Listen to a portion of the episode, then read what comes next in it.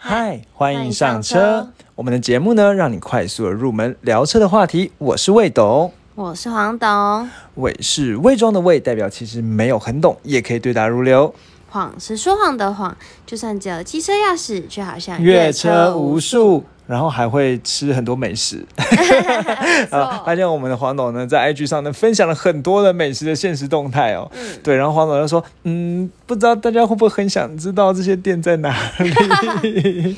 都没有人问我。没关系啦，我觉得他们就是还就是在观望而已，他们有点害羞。我想说，因为平常都是魏董在。现发现动嘛，那看到黄董 发现动比较害羞一点这样子。好，那我们废话不多说，我们今天这一集呢，要延续我们上一集讲那个 Land Rover 的 Evoque 的话题。没错那今天呢，主要会分两个部分来介绍。第一个呢，当然是介绍车的历史的部分。嗯，对，最后呢，我们会来跟大家分享，那这个车可能包含在网络上查到的一些优点、缺点啊，还有我们自己试乘起来的感受，这样子。，因为我们一段时间以前呢，曾经去试乘过哦。对，嗯，那这些东西呢，其实我觉得优点和缺点还蛮明显的，缺点也一定会提到。嗯。对，好，那我们呢就事不宜迟，来开始讲这个 Land Rover 的 Range Rover 的 Evoque 的历史哦。好，那首先我们在之前在呃，我们前面集数集数介绍也有介绍过 Land Rover 这一个这一款里面的 Defender 这一款车嘛。对那我当然会放那个描述在描述栏会放连接。对，那在 Def- Defender 那一款车里面，我们那时候也有介绍过 Land Rover 这一款这款车品牌历史，所以这边呢就不再赘述哦。好，那基本上呢，大概只要知道一件事情哦，就是说这个品牌它其实是哪一国的品牌？呃，英国，对，它原本是英国的 Rover 汽车。那这个 Rover 汽车里面呢，生产的一款车的车型叫做 Land Rover，你还记得这件事吗？记得。那这个车型呢，到一九七八年才独立变成一个品牌，叫 Land Rover 这样子。那一九七零年呢，有第一代的 Land，那应该说哦，应该说一九七但那但应该说关于那个 Land Rover 这个有点卡啊。Land Rover 的话题呢，我们就再留到那一集去听，就有兴趣就去前面听就好了。那我们就专门侧重在讲这个 Range Rover。没错。好，那黄董，你知道 Range Rover 跟 Land Rover 什么关系吗？嗯很近的关系，嗯、多近？就是一起的，在一个品牌底下。好，那我觉得黄总讲的没错啊，因为其实我们上一集上一集有大概讲到嘛。其实我觉得很微妙的是，其实 Land Rover 跟 Range Rover 的关系就很像是 Rover 跟 Land Rover 的关系，啊 要鬼哦各种鬼打墙。嗯好，那其实简单的说啊，就是说 Range Rover 其实算是在 Land Rover 里面的豪华品牌。嗯，这样子，那你说没 Land Rover 已经是豪华品牌啦？对，在豪华品牌里面的豪华品牌，所以我们之前上一集有拿那个什么宾士跟 AMG 的这种感觉来比较，但 AMG 是比较性能啦。Maybach，对你讲到关键字，就像 Maybach 这种，所以它其实还是在宾士品牌下面。那这个 Range Rover 呢，就是在 Land Rover 这个品牌下面哦。那为什么刚才讲说讲到一个很鬼打墙，说什么 Land Land Rover 跟 Rover 的关系就很像是 Range Rover 跟 Land Rover 关系哦？原因是因为其实在一九七零年推出的车一样是车款叫做 Range Rover。嗯，对，那所以其实，在一九七零年的那个时候，还没有一个独立的产品线哦，就是只是有一款车叫做 Range Rover。Rover 对，那那个时候呢是怎么怎么样的背景哦？其实当时呢，主要还是在打美国的市场。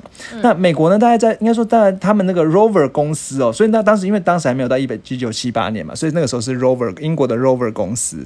那 Rover 公司他发现说，在一九六零年代中期的时候呢，那时候美国呢开始有一种风气是拿这种越四轮驱动的这种越野车拿来当家用车用。嗯，对，那就是说原本那个，因为原本其实是在战后那个越野车是要走那个很离很烂的路嘛，但是在一九六零年代中期的时候，那些美国老美呢就觉得说，哎，坐那个四轮驱动越野车当做平常代步车也觉得蛮爽的这样子，嗯。对，所以呢他就想说，哎，针对这个市场需求呢，再加上当时其实市场上已经有豪华房车了，嗯。他就做一个四轮驱动的豪华房车，哦，对，那就因此有这个所谓的 Range Rover 的这个车，这个车这个车，在一九七零年的一九七零年的六月的时候推出了第一代的 Range Rover，所以其实也有人认为啦，那 Range Rover 其实是公认的第一个 SUV。哦，是哦，，对，但是你你可以如果更想要知道 SUV，N W 的嗯？叉五啊，嗯，那个比较新是不是？B N W 叉五其实比较旧嘛，因为它是在呃比较新嘛，因为它是一九七零年六月。嗯，然后其实我们之前有讲过，有一个是 Cherokee 你还记得吗？哦，对，那不过这个东西呢，又是再去听我们 SUV 这一集，也不是我们今天这一集的重点，一样放在节目描述栏。对好，那刚才讲说呢，它算是也有被公有一些人啊认为说它是第一辆 SUV，因为它其实算是 SUV 叫做 Sport Utility Vehicle 嘛，就是运动功能车，所以其实他想要表达的就是说它有性能又有多功能。嗯，对，因为它其实不止性能，然后还坐得舒服啊，坐得舒服也是一种多功能嘛。好，已经鬼鬼打墙太久，那其实它长得，我放一个照片给黄董看，长成这个样子哦。那就是呃，基本上来讲，就是看起来呃，方方正正对，而且其实你知道一件事情是为什么我要特别拿照片给黄董看哦？因为黄董，如果你仔细看的话，你看它是几个门？哦，只有两门哦，对，它其实算是三三门的这种掀背车啊。嗯。对，所以它其实算是以一个很奢华的感觉，就是它其实算呃只有双门的这种车，然后它所以它第一代呢就是双门的车这样子，然后呢后面有一个就后面可以开这样子，然后的这种，然后里面后车厢，对后车厢，然后里面呢其实是很豪华的这种豪华房车的感觉，对对对。好，那至于是什么动力啊，什么它有什么一百三十五匹马力啊，这个听听听就好。那我觉得比较屌的一件特别的事情，是因为它的外观啊，这个看起来很方正，然后呢，而且还有那个钣金的线呢，看起来就很平整这样子，那就跟以前那种呃很粗犷的越野车呢有点不同。嗯，对，所以呢被法国巴黎的罗浮宫呢拿去展览过，好酷哦，对，就是觉得这个车很酷这样子是。一个艺术，对，它是一个艺术品，嗯对对对。那再来这个车呢，在一九。呃，就是因为在一九八一年，应该说因为它推出啊，所以到后来应该说一九七零年推出，过了十年之后，它终于才推出，想到说啊，市场上好像没有那么奢华，所以才推出五门的版本。嗯，对，就是后座可以直接进去的版本这样子。好，那后来呢比较特别，大概是说这个车其实生命周期还蛮长的哦、到了一九九六年才停产，然后呢才有第二代的 Range Rover。好，那这个所以其实人家会说 Range Rover 呢可能是经典 SUV 的代名词。哦，对，这可以学一下这样子哦、那 Range Rover 第二代呢，其实长得就是，嗯，还是我觉得看起来也是差不多啦，我觉得长得看起来很像，，对，看起来呆呆笨笨的哦、就是它真的是，可是我觉得很复古，很可爱，对对对对对。然后在一九九四年的推出了这个第二代的 Range Rover。那其实这个车呢，它已经有几个，因为当时呢，其实原本想要叫 Discovery，你对这个名字有没有有点感觉？有啊，就是它也是现在 Land 呃 Land Rover 的其中一个车系，对，嗯，但是当时 Discovery 已经被 Land Rover 的车名用走了，在一九八九年的时候用走了，所以呢，这时候在车厂内改用 P 三八 A 的这种代号来称第二代的 Range Rover。那老实讲，我这个就真的觉得，如果你在跟人家讲到什么 P 三八 A，别人就会觉得你是疯子，不想跟你沟通。对已经不是很强了，对，已经可以怪未懂，了就是你怪怪的。好好笑，对对对，那这车呢，其实我觉得还是要特别提一下，是它有一些经典的造型，比如说它的引擎盖呢长得像贝壳形，嗯，对，那就是等于说一般的引擎盖可能就直接这样切下来，但是它到到最前面地方会有个弯角，这样子弯下去的这种经典造型呢，在后来很多的 Range Rover 车呢也都有这样的设计哦。那甚至呢，你可以注意到说，其实这个引擎盖呢上面已经写的是 Range Rover 了，嗯它不是写 Land Rover。Rover 对对对，那所以其实这是针对这个 Land Range，但不会当时因为它这款车就叫 Range Rover 啦，对不对？好，那算是一个比较特别的地方。好，那再来呢，其实在二零零五年这个时候呢。呃，当时就是 Range Range Rover 要发表一款叫 Range Rover Sport，那这款车的确现在也有，嗯，对对，你还记得吗？那这个 Range Rover Sport 其实原本它是从 Discovery 三，就 Discovery 第三代。加上一些奢华来做出来的 Range Rover，因为刚才讲说 Range Rover 设设定就是比较奢华一点，对，那做出来这个 Range Rover Sport，那当时当时其实在做 Range Rover Sport 的时候，就开始公司有这个想法，是把 Range Rover 当成一个独立的品牌来经营，嗯，对，不过呢，他其实刚才讲说，他虽然当独立的品牌，但是其实又不是说真的完全独立出来，只是在它的引擎盖上是写 Range Rover 而已。嗯对，但是你整个到展还是 Land Rover 的展间嘛，不会像什么 Lexus 跟 Toyota 一样，你直接变成两个不同对你到 Toyota 展间看不到 Lexus 这样子，嗯。对，但是它其实就还是有一个程度的那个重叠，但是在这个车系下呢，那它的引擎盖上面全写的全都是 Range Rover 这样子，嗯。对，那就跟一般 Defender 前面写的是 Land Rover 就不一样了，对。就开始有明显的这种分家的概念出来哦。好，那其实就我们现在听完的是 Range Rover 的历史，嗯，对，那我们现在才要讲 Range Rover 这个车系里面里面面的 Evoque，Evoque 的历史。对对对，那 Evoque 嗯怎么着？你我觉得有没有说 Land Rover 真的比较复杂一点，很多故事，对不对？嗯那这种真的是分量级没办法。岔路。对对对对对，所以不不分两家没办法，原本想要一起一起讲掉，真的太辛苦。那刚才讲说，在二零零四年的时候呢，Land Rover 其实就开始想要打造小型的小型的 SUV 这样子。对，那二零零四年开始想要打造的时候，那个时候第一款车呢叫做 Range Stormer Concept。那 Stormer 拼法是 S T O R M E R，那你看到它是 Range 开头的，所以原本它就想要是比较奢华一点，奢华一点的，对对对。那这个 Range Range Stormer Concept 的，这个车呢，它其实就是要跟全球说，哎，我想要做小型休旅车，你看它长这个样子，是不是其实跟 Evoque 就已经蛮像了？对，那一样有个特色是它几个门，哦，三门，它也是三门，而且最屌是它的门是往上这样开起来的。哇，他真的想要奢华哦，对很像对对跑车才会出现的门，对对对对对，就是也是干大事的门这样子。对，那这个呃呃这个所谓的 Stormer 呢车型先发表之后呢，其实当时就是好像有一点点。哎，后面就没有后续了，因为二零零四年，那中间呢，在二零零六年的时候有发展发展出另外一款叫做 Land E Concept 的这个类似这样电动车的车，那它只是画了一张图而已，大家也看不出来长什么样子。只是一个概念车。对对对，只是一个概念车而已。对，那最后呢，最后最值得一提的就是后来呢，在哪里？在呃二零，对不起，我现在一时找不到，在二零零八年北美车展的时候，终于推出了一个叫做 LR x Concept 的车款。嗯，那这个 LR x Concept 就是被公认为 Evoque 的概念车。哦，对真的比较像 Evoque。对对对对对，那时间点其实刚才讲说，从零四年开始，零六年、零八年这样堆砌出来。那你说这个 L R X 呢，其实就是从这个呃，就是其实从最早那个 Stormer 开始改出来。嗯对，那但是呢，它同时也有用到一点点的 Land Concept 的，为什么呢？因为 Land Concept 的叫做讲错了，叫做 Land E Concept，所以它是电气化的、嗯电动车，所以它就是有一个呃油电混合的技术在。哦，对对对对对，所以就是真的是这两款车都要同时介越来越现代了对，同时介绍。对对对对对。那这个 Land Rover Concept 呢，大概就是从零八年的时候在北美车展出来，但实际上它还是没有出车。嗯，到了还是一个 concept。对 concept，、所以再过了两年，因为你要说你要考试的话很好记啦，但是我们这个没有要考试嘛，对不对？好，在二零一一年十月的时候呢，终于在巴黎车展呢发布了这一款车哦。好，那在七月的时候，英国巴黎车展的时候呢，那个时候英个英国呢就由这个 Land Rover 呢跟 Vogue。应该这样念吧，Vogue 杂志呢合办一个叫做 Range Rover 登场四十周年，对，因为它是最早是一九七零年嘛，嗯好，登场四十周年呢的一个庆祝活动啦，那就跟就是终于试出这个 LR 叉的量产车，正式叫做 Range Rover Evoque，嗯这样子，那成为 Range Rover 家族成员里面的最新的成员。那在二零一零年九月呢，巴黎车展亮相，这样子。好终于终于出来了。对，那这个巴黎车展亮相呢，黄总，你知道这个女人是谁吗？知道啊。她是谁？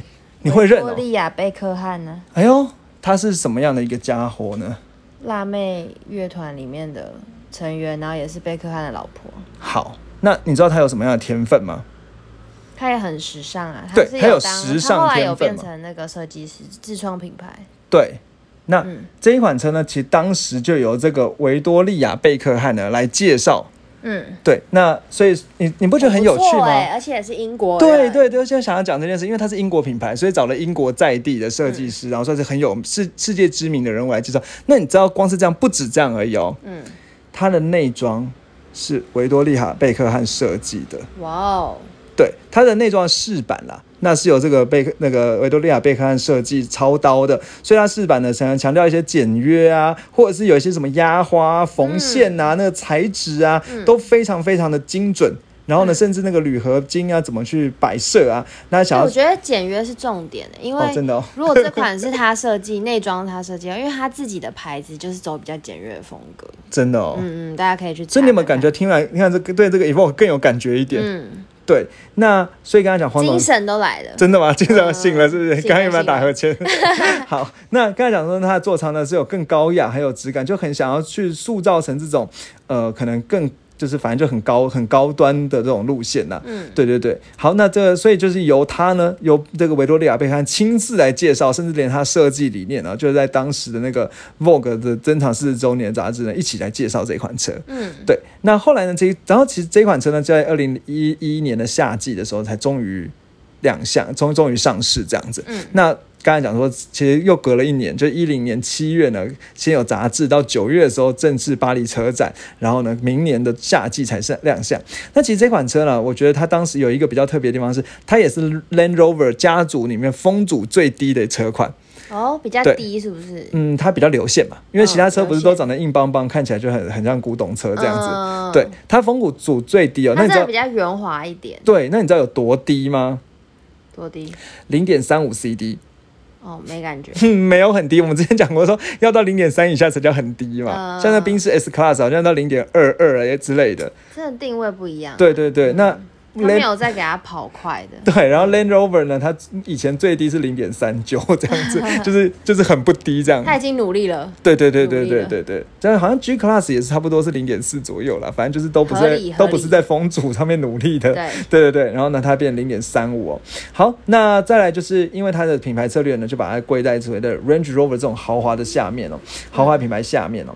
好，那比较特别的是，你刚才讲说这个车它其实在发布之后到正式上线，它中中间这一年到底在做什么呢？他其实做了超过一万七千个不同的测试。跑了二十个不同的国家，从北极到沙漠，从德国无限速高速公路到东京的那种走走停停的交通，嗯，对，那全部都去试过这样子，他想要确保说那个车有很好的品质。嗯但我跟你讲，我觉得说他应该要试那个东京交通，不如去试台湾或者是曼谷的那个交通啦。就更湿又热，然后对，又又更走走停停没。错，对东京也是了。东京没有那么热啊，我觉得至少那车不会。如果你是说稠密程度的话，对对对稠密，，但我觉得就是要又走走停停又热，就是非常伤车的对，然后又很潮湿，然后又现在有午后雷阵雨来。过来，他就真的很强，对，那不过他不过我也不知道，说不定其实也有。说不定二十个里面有啊。嗯对啊，对啊，对啊，对啊。好，那那这个车呢，后来在二零一四年的时候换成由 ZF 打造的九速变速箱哦。那为什么要特别把那拿出来讲？你知道 ZF 这一家公司很厉害吗怎么样？？B N W 变速箱一样是 ZF 做的。哇，那就没话说了。对对对，然后 B N W 变速现一样变速箱一样是九速变速箱，嗯，对啊，但但有一些车款是可能比较旧的是八速变速箱这样，那它是用九速变速箱哦。那其实当然当然就是 B N W 其实就是不，它虽然是 Z F 是供应商，但是 B N W 它的工程师还是会对变速箱做调教对，嗯所以其实同样的马力的引擎，交同样的 ZF 变速箱，B N W 的零百加速还是可以比较快。好，但是不是在我们不不是要去强调呃什么变料比较好，我只是想要补充一下这个冷知识啦。对对对，好，那再来呢，在二零一五年呢，就所谓的小改款了。那小改款呢，其实就加提升了动力。那我觉得比较有趣的是，因为我们这边当然不是要去考试嘛，那比较有趣的是，在二零一五年洛杉矶车展上，它发表发表了敞篷版的 对，那发表敞篷版，那其实它其实是世界第一台敞篷版的豪华 SUV。嗯，对，因为没有人做做我真的。很想看有没有人会买。对，那这个世界第一台，然后它比人还讲说它是软顶的敞篷了，在十八秒内可以开启，二十一秒内可以关起来，然后时速四十八公里内呢是可以去启动敞篷、嗯关敞篷的。对，就是说你可以边开的时候边去动这样子。嗯那可能开的快，然后突然开起来之后，你发现加速，它可能敞篷又不熟，就就敞篷坏掉这样。好，所以我也我也不知道我在讲什么。好，反正总之呢就是这样子、哦。那这个车呢，其实从二零一一年推推出之后，每年都销售量都在十万以上，其实它的受欢迎程度非常的高，这样子。哦，对，台湾好像还没看过，那、呃、不呃不是不是敞篷版啦，是这个那个 Re 呃 Evoque 啦。吓死我！想说是这么多 Evoque，人，对对对，是 Evoque，、是 Evoque。好，那到了二零一八年十一月的时候呢，第二代出来，代号 L 五五一哦，对，忘记补了，第一代的代号叫做，因为大家喜欢听代号叫做 L 五三八这样子。那后来到 L 五五五一哦，那第一代呢比较特，我刚刚有一个忘记讲的，就是说第一代呢它使用的平台呢叫做所谓的 D 八平台，那在 Land Rover 里面叫做 LR 横线 MS 这个平台。黄董要睡着了，那我觉得大家讲一下这个 LRMS 这个平台呢，其实是演改进自福特的 EUCD 平台的。嗯，对，那这个 EUCD 平台呢，用在福特，比如说像蒙 Dale 这样的车款，黄董快睡着了。对对，那这是当时的车了。那 EUCD 平台它其实是所谓的第一低 level 的车。那你还记得我们之前讲过说，呃，就车子有分成 A、B、C 的 D，那越数字越那个代号越大的话，代表的是车格越大这样子。哦，对对对，那它是属于低 level 的这种。呃，欧洲的欧规的低低这种等级的这种车啦，那它原本是用 D 八平台，这个如果有兴趣的话可以知道一下。那这个 D 八平台呢，除了 Evoque 之外，第一那个应该是除了第一代的 Evoque 之外，像 Discovery Sport 也是一样用同样的平台做的。好，那这个有兴趣呢，可以就是你可以跟人家嘴说，哦，那两个车第一代是用同样的平台，但到第二代之后，它换了一个平台哦。那这个平台呢，叫所谓的 PTA 平台，叫做 Premium Transverse。Architecture 好，反正你自己搜寻 PTA 好了，我讲的也不标准了。好，那反正这个所谓的 PTA 平台呢，它之所以换呢，主要是因为它可以更轻量，然后呢刚性更好，多了十三趴，然后呢又可以支援所谓的混合动力。好，那我觉得听到这里呢，你已经快要飘走之后，至少可以跟人家嘴一件事啦。这个 PTA 平台啦，除了第二代的 Evoque 在用之外呢，还有一个很有名的车叫做 Jaga 的 E-Pace。嗯，对，那也是用这个平台哦。所以如果你跟人家嘴炮的话，你可以跟人家讲说，其实你知道吗？Jaga 的 E-Pace 跟这个 Land Rover 的 Evoque 它车的平台是一样的。嗯，对，那至少呢，比如说你之后去赏车的时候，你会知道说，哎，它的那个很多零件可以共用这样子。哦，对好，那这个 PDA 平台讲完了之后呢，那其实第二就是这个第二代的 Evoque 呢，它其实整个造型呢会更像是 Range Rover 的 Valor。那 Valor 这个车型呢，有机会我们应该说我们之后再介绍。那比较特别的是，你可以看到它的头灯啊，它头灯变得比较长，像凤眼一样。嗯对，那第一代的头灯呢是圆圆的，呃，可能。好，就比较远一点啦。对对对也都也都蛮细长。对对对对对，那比较远比较远一点，里面还是有圆圆的眼珠这样子。那第二代呢，就变成很很多横条的感觉这样子。但其实老实讲，我觉得从外观上真的没有犯太大的差异啊。嗯对对，那 Land Rover 车比较比较本来就是这样。那其实我觉得这样的好处就是，它在改款的时候，你比较就是你买到旧的，其实比较保值啦。嗯，对，不过因为它的妥善率，所以它的保值其实也还好。对，小小声讲，好我们之前好像也有讲过。对对对对对，好，那在一呃二零一八年十一月二十二的伦敦车展展呢，发表第二代大改款，那它把原本三门车型给取消掉了，那这是目前最新的这个 Evoque。好，那接下来最后我们来到聊聊优缺点的时间了。没错，好，那我觉得先讲了，就是如果今天这一款车的话，我觉得基本上来讲，它的科技配备呢，算是你能想到的，算是几乎都有了。嗯。比如说什么 Apple CarPlay 啊，或者是像什么 Apple CarPlay、Android Auto 啊，无手机无线充电啊，甚至电子后照镜也给你啊，然后 N 那个什么 ACC 啊、AEB 啊，或者什么车就是自动跟车嘛，然后什么车道维持啊，好这些东西，虽然我们之前讲过讲过说它没有到什么 Level Two，对不对？然后什么三百六十度环景啊，甚至还有什么水深检测系统啊，我刚刚忘记讲了，第二代它提升了涉水深度，从五十公分到六十公分。对，对那之前讲过了不断的更好。对对对，那基本上它的你要的科技配备，它是都有给你，好，合所以你不用担心说车到那种，如果你要当电子产品看，格也应该啦。对对对对对。那另外，其实如果像呃我们国内买的话，其实的电子后视镜也是标配。好，那十二十二点三寸的荧幕。呃，然后那个中中央的荧幕，其实我觉得基本上来讲，这些东西都算是非常足够的。对，那我觉得也没有什么好挑剔的这样子。对，那再来是嗯缺点的部分。好，那我觉得这个缺点部分，当然我们在网络上查到资料比较少，哈，比较少。对，那嗯，我觉得这边我们就来分享一下实际乘坐体验好了。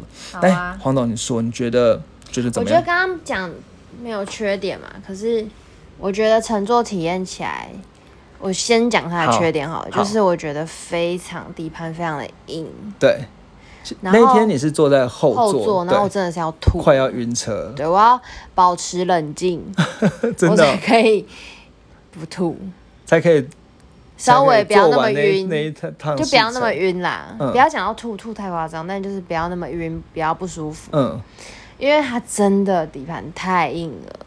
嗯，对，好，这就是缺点的部分。但是，呃，内装啊、嗯。外观啊、质感的部分，我觉得都很棒。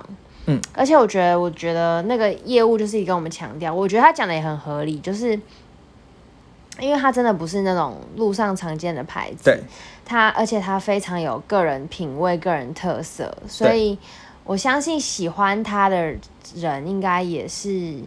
呃，没有在在意后座的，对，不没有在在意后座，他想要的就是他那种越野的感觉。对，而且他确实有越野的实力，不只是感觉而已。对，然后还有他那种，反正他其他都给你啦，你也没有什么好挑剔的啦。嗯所以就是，我觉得他还是一个非常呃小众但是有品味的选择。嗯嗯，讲的粗俗一点就是这样。嗯，好，那换我来讲。味道，好，你那天没有开嘛，对不对？没有没有试乘，你后你有，但你有坐在副驾过，有吗？有啦，照片照片为证。有有有，对对对，好，那应该说，我觉得这这款车啦，因为它基本上两百五十匹的马力哦，动力真的是算是蛮充沛的，所以你今天油门踩下去之后，它的动力感马上就来，而且其实我觉得整个动力呢是线性的。那人家之前会有有人诟病说什么 Land Rover 的呃的方向盘指向性不够好，但实际上以 Evoque 这一款车来讲，我觉得它方向盘指向性也算是精准的。嗯对，那甚至可能比这种所谓的欧洲车，就像刚才黄总讲的，像 B N W 什么，我觉得差不多。其实老实讲，硬度是就是那个我自己觉得它的蛮差不多硬啦，它是差不多硬的。那呃，在动力部分大概是这样，但我觉得就还有几个缺点可以来讲一下。第一个缺应该说哦，还有优点啦。那优点就是我觉得它隔音其实是在啊。在豪华品牌里也算是非常好的，那个嗯隔音品质很好，这样子。对，那接下来讲缺点的部分哦。那缺点部分呢，呃，如果以自己做起来的话，我觉得说，呃，就像刚才，就像刚才话，应该说，我觉得有几个点哦。这第一个是我觉得视野部分其实没有很好。哦，那真的哦，其实应该说，它虽然整个车高，所以你会觉得说你坐的好高哦，但是因为它的那个嗯，那个叫什么引擎盖的设计，会让你觉得有一点点、高一点。对，，然后会让你有有一点点没办法去抓清楚前面的距离，对，然后再来再来就这个可能真的要习惯一下。对，然后应该说甚至隐形盖会挡住你的视线这样子，嗯对，然后呢，呃，它的其实就是再加上那个 A 柱的倾角，其实会让你在视野上没有那么好。但是当然，它有通过像什么电子后视镜啊，这电子后视镜来辅助看后面的视野，那可能这是有就是可以去呃讨论啦。但是我觉得说以视野上面来讲，可能真的比较没有所以可能。不太适合新手。对，但是它其实有什么像什么三百六十度环境啊，所以可以去有一个程度的从科技配备去补足多方应。用对，但是如果以视野上面来讲，它其实并不是一个会让你觉得哇视野好宽阔、看得好清楚哦的这种感觉的车。嗯，对，那至于它的整个内装质感，我觉得是真的是就像刚刚讲的维多利亚做的，你能觉得有多糟吗？对不对？对对对。然后呢，这然后我就像黄董讲，其实我也非常同意，就是因为在路上不管怎么样，他经过就是会多看一眼。真的，对其实我觉得就是它很经典，然后它没有过多的设计，然后它也不需要一直去改款或者什么，因为它本来就是很经典。对对，那再来呢，其实就再讲一下了，就是网络上查到的一些比较常见的问题啦。那网友有提到说，其实现在比较的，应该说在二零二零年的这个车呢，后车的车灯会掉漆这样子。对，那当然你去，因为它在保固内，你去修一修就好了，嗯就原厂会换给你。然后另外就比如说像什么呃悬吊有异音。好，那这个一样是原厂有保固，所以可以修一修就可以换好了。对，那其实还有一个比较细的是说，也是看到网络影片讲说什么，它车机的速度慢，就是说你可能就是那个车车用的电脑，嗯，那车用的电脑呢，你可能开机的时候，因为它它要先点火，先先按启动键之后再按一下才会开。那如果你两个按太近的话，那个车机的电脑就按按就不会亮这样子。然后就是你要中间要就是要有点悠悠闲的这按。它才会亮起来哦，然后。对，然后就是可能你就出门的时候不要太急这样子。对，那另外呢，其实有比较大诟病的点呢，是在它的那个 ZF 变速箱啦。那 ZF 变速箱其实之前呢就有发生过 ZF 变速箱召五十万辆召回的这个案例。对，那这个五十万辆召回的案例，其实也在不久前，好像印象中是二零一六年那个时候。对，所以其实它变速箱之前就是有出现一些什么感应讯号的问题啊，好了，可能会造成说没就是无开到那无就是应该说没办法，就突然会跳成空档这种奇怪的状况发生。不过这个后来就召回之后就好了，所以其实如果你今天要跟人家嘴那个 Land Rover 的话，你也可以问说，哎，现在变速箱的问题。哎，解了吗之类的，或者说你去赏一赏车的时候，你可以跟业务来讨论一下那个变速箱问题怎么样。嗯对，那另外呢，其实呃，我觉得还有一个蛮有趣的是，我之前在网络上影片看到说，在 Land Rover 这款车，就是它如果你轮胎爆胎之后呢，你可能想要去换轮胎，但是想要换轮胎的时候，那个轮胎呢，其实同都就算同一家呢。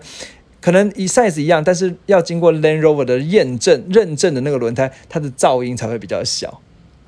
哦，对，那所以呢，比如说原本的轮胎一条呢是五千块，但是如果 Land Rover 验证认证完那条轮胎是一万块，那如果你换五千块那个轮胎，开起来就比较吵，这样子。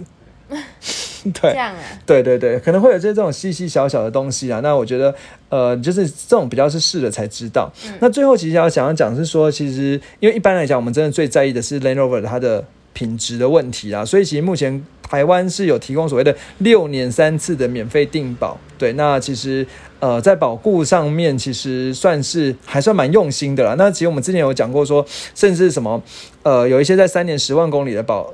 的保固内的一些品哦，那是所以三年十万公里其实也蛮足够你去做更换的。嗯，对。那实际上这个保固问题，其实我觉得一样，我们有兴趣的话，其实再去了解，就是说你可能在买车的时候再去问，在赏车的时候再去问业务，因为这个是比较偏向实物的问题。最后它的一次保固大概多少钱呢？其实大概网络上查到的资讯，大概在六千到八千不等。一次保养了一次保养大概就六千到八千不等。